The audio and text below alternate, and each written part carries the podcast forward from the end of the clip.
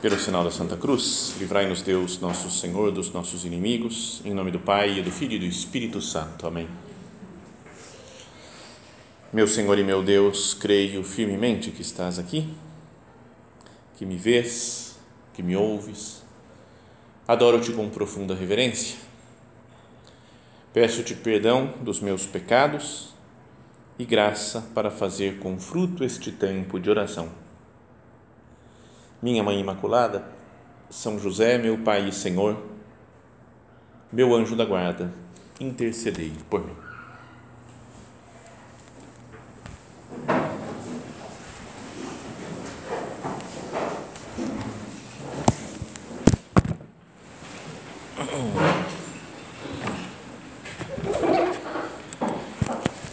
Como tínhamos anunciado antes, Vamos meditar naquela cena em que Jesus caminha sobre o mar, que mostra também né, o poder de Deus, é mais uma manifestação do poder de Deus.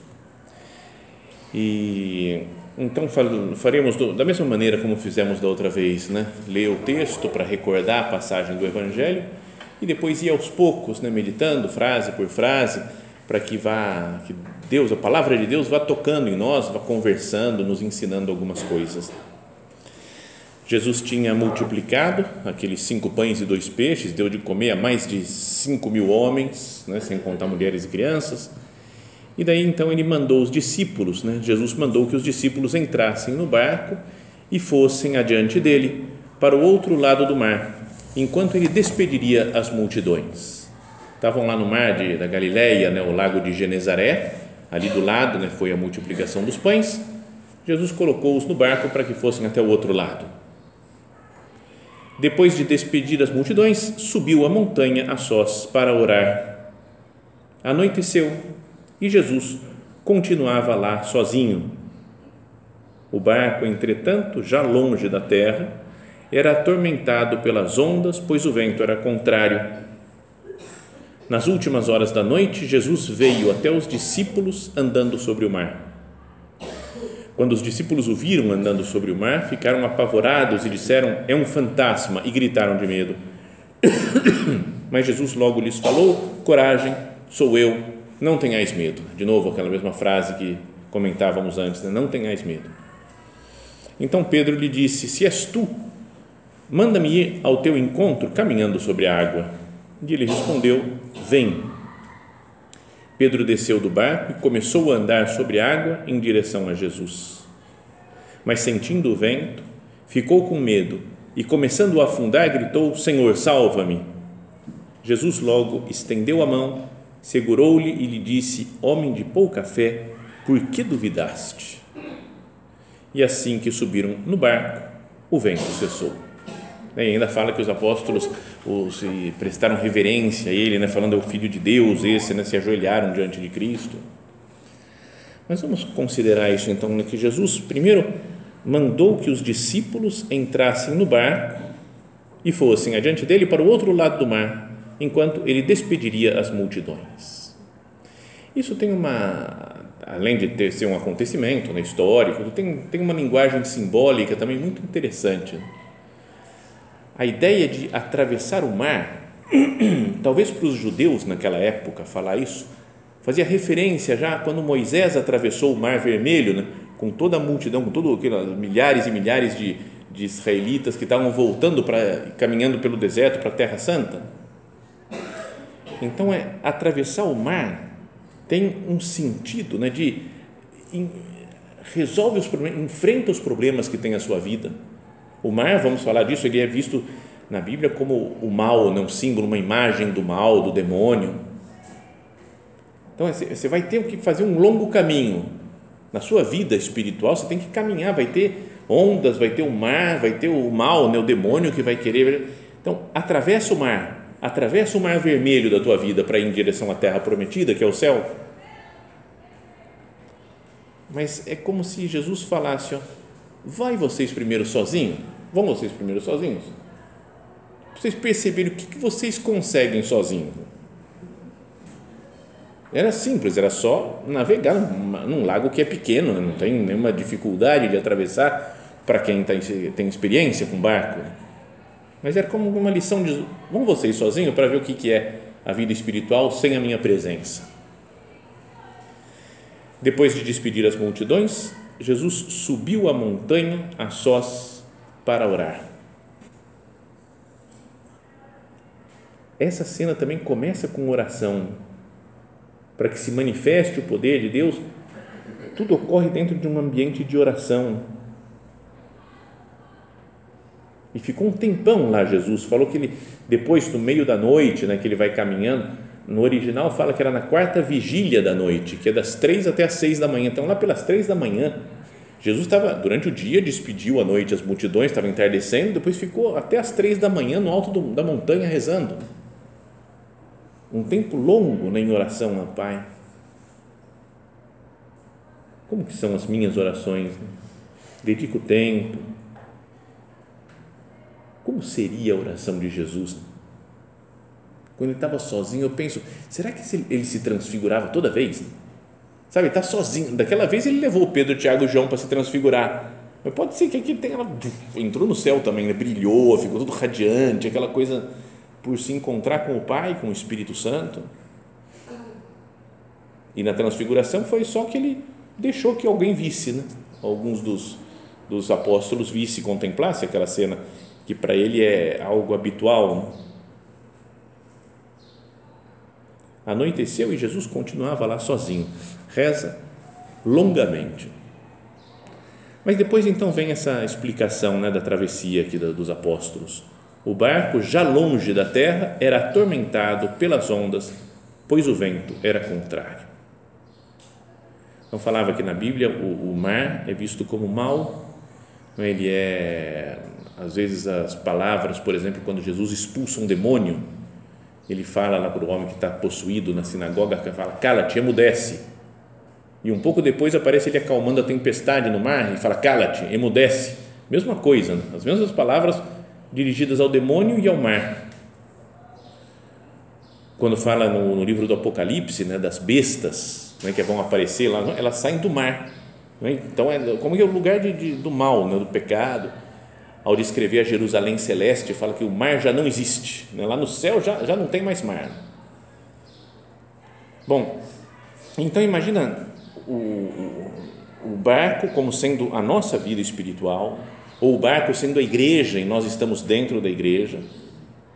E não é que a situação que nós vivemos parece que está tá descrita aqui nessa cena do Evangelho. A gente às vezes se sente sozinho, parece que Jesus não está aí, a gente só tomando bordoada. Né? Quem quer manter a fé, quem quer ser santo, quem, é, tudo, é muito. Passamos por uma tempestade real, verdadeira já longe da terra, era atormentado pelas ondas do mar, pois o vento era contrário, tudo parece que vai contra a nossa fé, a igreja, a virtude, a, a santidade. Então, que nós não vejamos essa cena do Evangelho só como algo interessante e bonito do passado, né? que Jesus tinha poder lá no passado né? de andar sobre o mar, mas agora né? se representa a nossa situação Estamos dentro desse barco atormentado pelas ondas e o vento é contrário. Nas últimas horas da noite, traduz aqui, né, na quarta vigília, seria lá pelas três da madrugada, depois de um tempão, parece que sofrendo, sofrendo, sofrendo, e Jesus continua lá rezando. Não é? Às vezes a gente pode falar assim: Jesus, desce da montanha, se você vai resolver o problema, desce logo. Né? Jesus não fica enrolando, a gente está sofrendo, estamos tomando bordoada das ondas aqui. Ó. Desce logo e vem ajudar. Né? Então Jesus veio até os discípulos andando sobre o mar.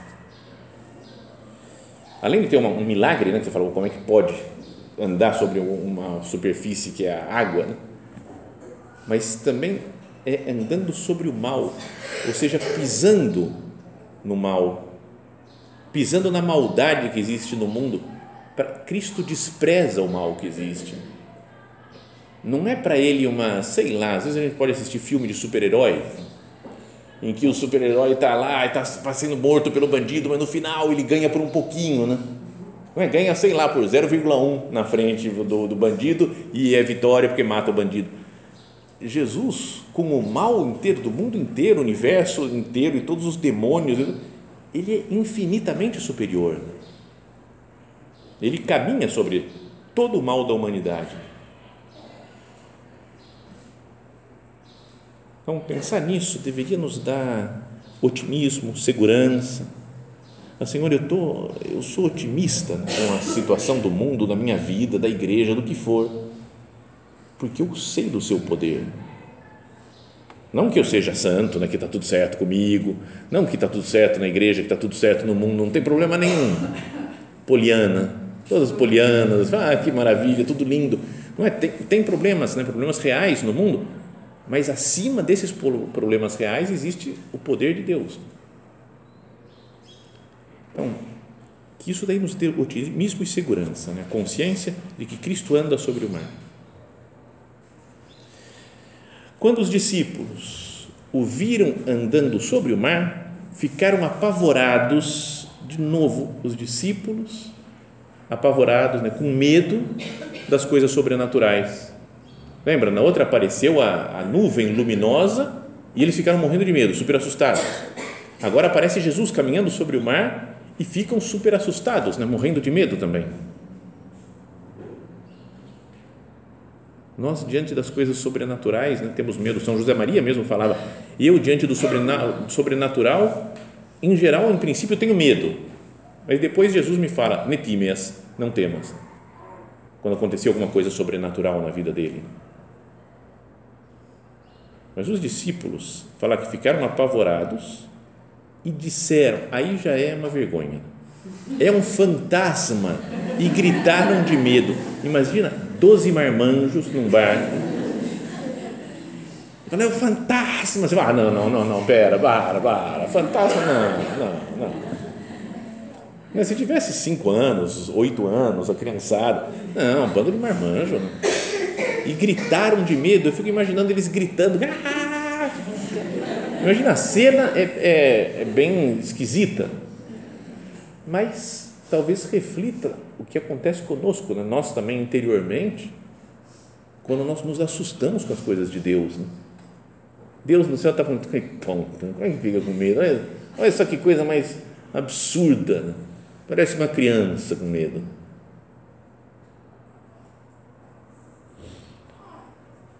Talvez o medo dos apóstolos seja porque Deus faz coisas que estão fora do, estão fora do controle deles, né, dos apóstolos.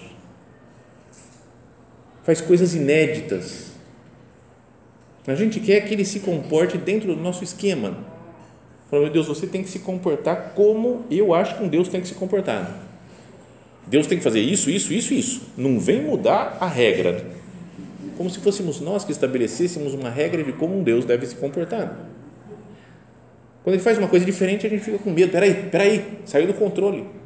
Saiu do meu controle, não do controle de Deus.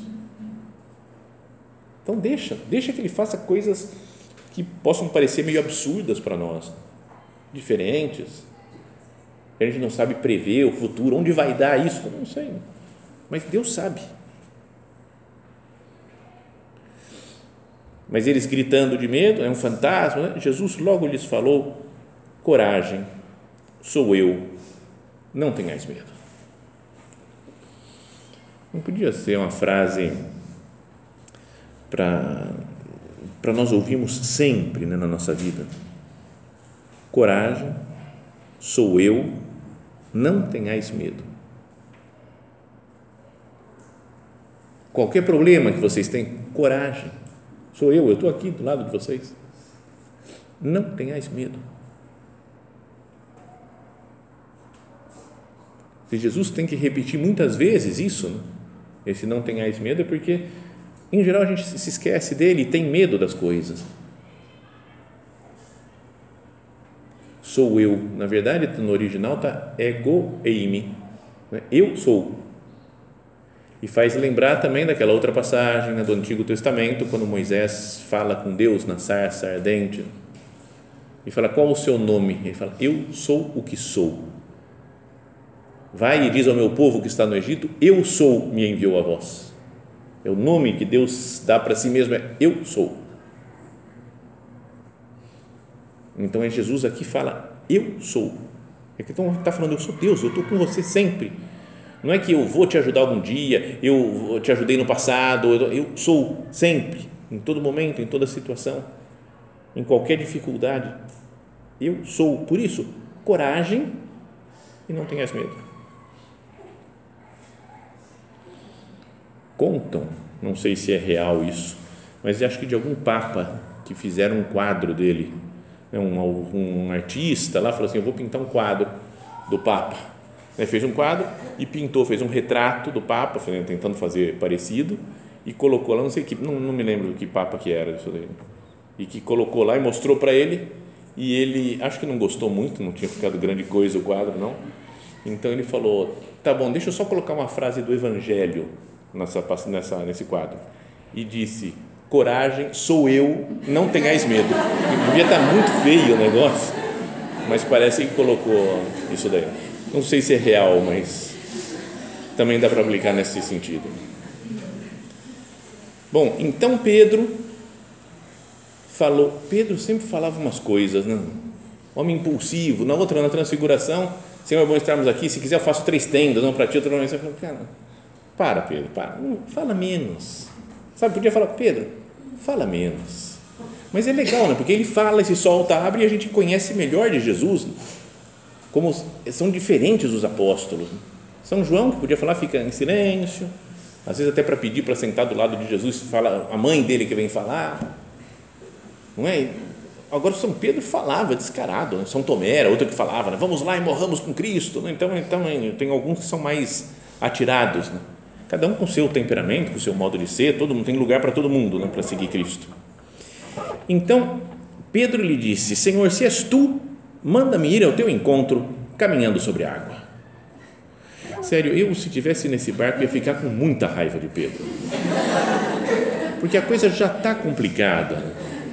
Você está achando que é um fantasma, tem onda balançando, isso eu não sei o que e tal, e Jesus fala que é ele, será que é Jesus, será que não é?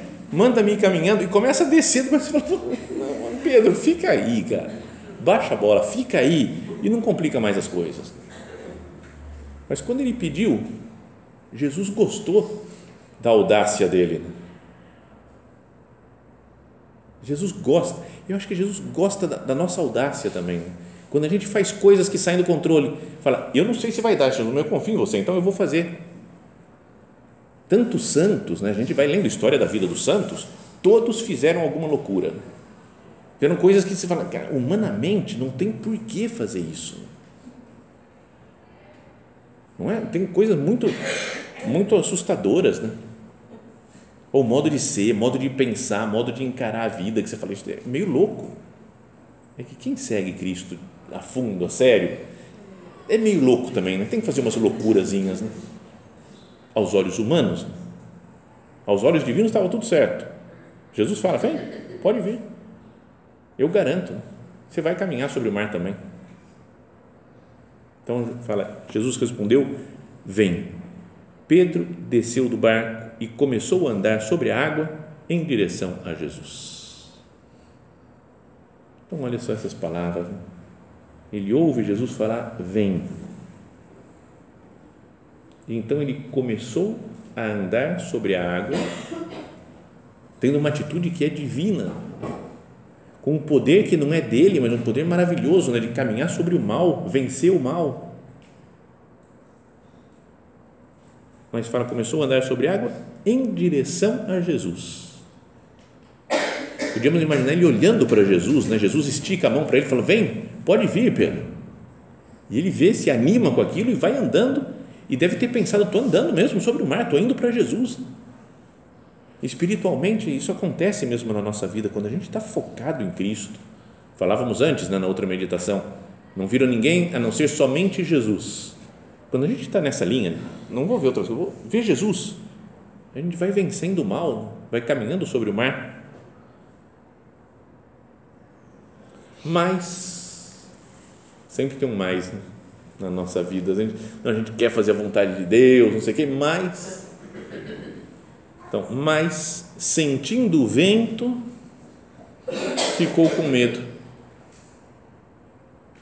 Então, ele estava olhando para Jesus, só para Jesus, De repente ele começou a falar que sentindo o vento. Aí deve ter começado a pensar, cara, tá ventando, tem onda, eu estou no mar, que, que eu estou fazendo? Sabe? Então começa um, uma visão humana das coisas. E fala, ficou com medo. Jesus tinha falado antes, não tenhais medo. Ele ficou com medo, desobedeceu Cristo, parou de olhar para Cristo e começou a afundar. Nós também, né, nós afundamos na nossa vida, nos nossos problemas, quando nós esquecemos de olhar para Jesus e começamos a sentir medo, sentir o vento, sentir os problemas. Mas tem uma coisa boa que é, começando a afundar, gritou: Senhor, salva-me.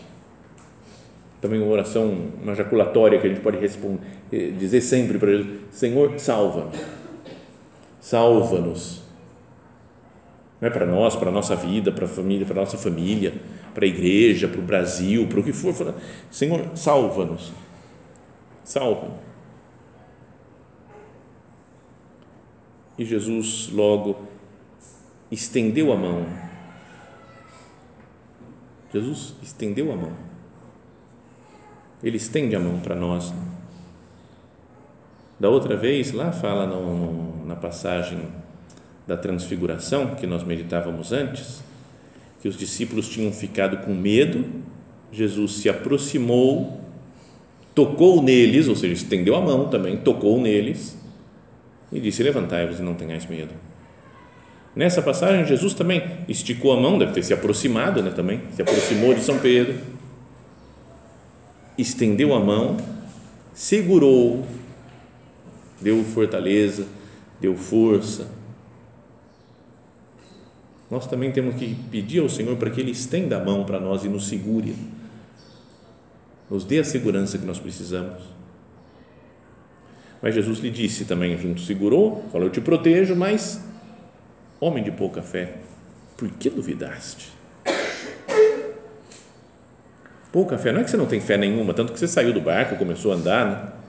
É por que, que você titubeou? Sua fé é curta, sua fé dura pouco tempo, não é constante. Se as dificuldades vão permanecendo, você desiste, você desanima. Será que Jesus não diz isso para nós também? Quando as coisas começam a apertar, começa a demorar muito de se resolver um problema, se desiste, se desanima. Homem de pouca fé, por que duvidaste? O duvidaste, aqui é a palavra também no original é, é distatso. Distatso. Dois, estar. Está em dois lugares. Como se estivesse em dois barcos. Né? Você vai ficar de pé em dois barcos, é impossível. Né? Você conseguir manter um pé num barco, outro pé no outro barco, vai cair no, dentro do mar. Em italiano é dubio, dúvida, dubio, que vem de, do, do latim duo abeo. Eu tenho dois como aquele que serve a dois senhores. Jesus no Evangelho está falando de servir a dois senhores, a Deus e as riquezas. A gente pode servir a dois senhores. Sirvo a Deus, mas sirvo também a minha a minha a confiança nas minhas capacidades, no meu esquema, nas minhas decisões. Tudo bem, Deus de vez em quando, mas eu confio. Então eu fico dúbio, dubitando fico duvidando das coisas. De status, está em dois. Homem de pouca fé, por que duvidaste? Senhor, por que, que eu não sou 100% seu? Por que, que a minha fé é pouca, Jesus? Por que, que é pequena? Aumenta a minha fé, Jesus. Para que eu faça as coisas sempre, em todo momento, olhando para você, sem, se, sem me distrair com vento, com mar, com chuva, com tempestade ou com outras pessoas né, que dizem que não tem nada a ver, que para com isso, que não...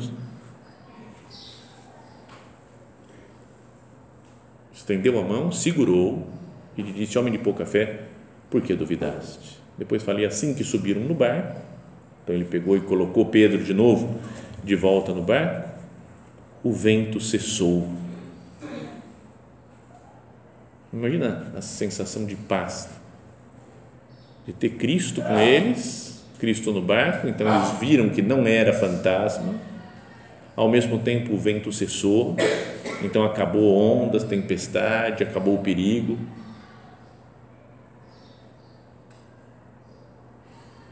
Sentindo o vento, falava São Pedro, sentindo o vento, ficou com medo. Mas depois que estava com Cristo, o vento cessou. Não são coisas que nós poderíamos meditar isso? Se não acontece na nossa vida? Voltando lá no início, né, Jesus fala que mandou os discípulos, que os discípulos entrassem no barco e fossem adiante dele para o outro lado do mar. Jesus também nos colocou numa vida, numa missão, numa família, numa situação, num tempo determinado, num lugar determinado, dizendo: vai, vai em frente, atravessa o mar, atravessa as dificuldades que vão aparecer na sua vida. E que a gente, entre aspas, vai nesse momento, que a gente desobedeça a Jesus. Né? Não vou sozinho na frente. Não, não, não, não, não. Pera aí. A gente te espera aqui na margem. Vai despedir as multidões, a gente te espera, mas só quando você entrar no barco é que eu vou enfrentar o mar, a tempestade, as coisas, porque eu só enfrento com você. Né? não vou enfrentar sozinho. Já vi com esse exemplo, Jesus, que, que não dá. Que quando estão longe de você, tem vento, mar, tempestade, tem o mal que domina, o demônio. Que nós queiramos receber logo Jesus dentro do barco, porque fala que ele, assim que subiram no barco, assim que Jesus entrou, o vento cessou. Então é mais um exemplo né, dessa manifestação do poder de Deus. Deus faz um milagre de andar sobre o mar, de acalmar o vento, a tempestade, mas é preciso, para ter essa manifestação do poder de Deus, é preciso estar perto de Deus, deixar que Ele entre na nossa vida, que Ele conduza o barco da nossa vida, da nossa família, da sociedade, da igreja. Vamos pedir isso ao Senhor através da intercessão de Nossa Senhora, terminando o nosso recolhimento. Para minha mãe, nós temos muitos, muitos mares para atravessar nessa vida, muitas contrariedades né, que nos, de todo tipo que nos abatem, o vento, o mar, as ondas. Me ajuda a, a não deixar seu filho longe de mãe. Me faz ter ele sempre perto, para que ele caminhe sobre o mal que existe no mundo e me leve junto com ele, para que eu e a minha família e a minha e a igreja e a sociedade, todos nós caminhamos sobre o mal do mundo. Pensamos isso pedindo a intercessão de Nossa Senhora.